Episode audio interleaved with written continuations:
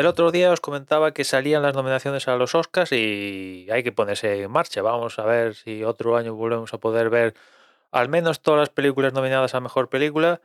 Y hoy he empezado por las que no he visto hasta ahora. La primera de ellas, All Quiet on the West Front. Es una de las películas que acumula más nominaciones, si no hay mal acumula hasta nueve. Esta película la podéis encontrar en vuestro Netflix eh, de al lado de casa. Es una película alemana y acumula las nominaciones de Mejor Película, Mejor Película, Internacional, Mejor Maquillaje Peluquería, Mejor eh, Música, Banda Sonora, Mejor Sonido, Mejores Efectos Especiales, Mejor Guión Adaptado, Mejor Fotografía, Mejor Diseño de Producción. Es una película de corte bélico y tú la ves 10 minutos de película y entiendes por qué está nominado fotografía, diseño de producción, efectos visuales, etcétera, etcétera, etcétera, ¿no?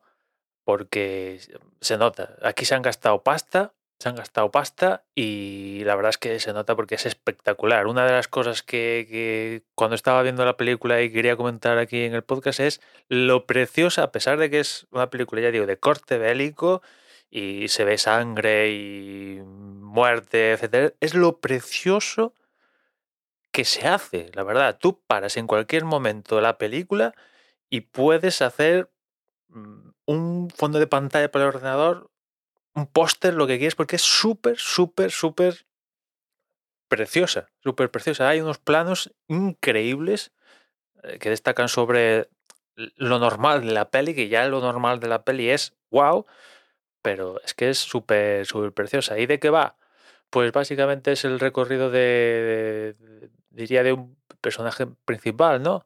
Se llama Paul, que va, mm, que empieza muy guay, venga, quiero ir a la guerra, y acaba, pues, no, no os voy a contar cómo acaba, pero peor que como comenzó la peli, ¿no?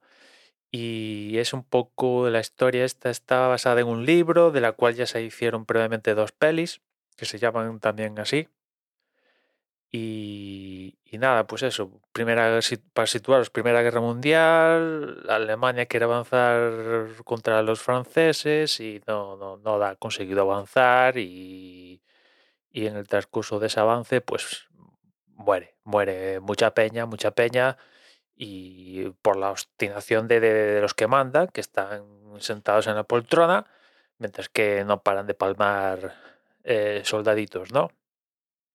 Y un poco el, lo que te cuenta la película es el recorrido de esto, de, de, un soldado que se apunta, quiero ser el héroe, guay, venga, vamos, y cuando ya metidos en, en, en la historia ve lo que hay de verdad, dice, joder, a buenas horas, ¿no?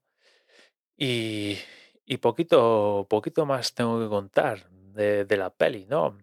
Eh, el Oscar de película mejor película internacional lo tiene, yo diría que garantizado, porque se vuelve a dar una de estas disyuntivas de que de, de que una película nominada a mejor película internacional o en animación, cuando da el salto a estar nominado dentro del grupo selecto de mejor película, pues dices, hostia, se ha dado el salto a estar nominado en película general, pues el de su subcategoría se lo tiene que llevar sí o sí, ¿no? Con lo cual ese Oscar yo diría que está garantizado, sería un sorpresón que no se lo llevara. Y el resto, pues vamos a ver, ¿no? Porque no he visto el resto de, de películas, pero a mí si me preguntáis, no, para mí esto no tiene nada que envidiar a, Avatar, el sentido del agua o, o cualquier otra cosita, ¿no? O sea, es increíble. Tú la ves y dices, hostia, tío, mmm, por lo que tengo yo he visto a lo largo de mi vida de guerras, películas y demás, la ambientación es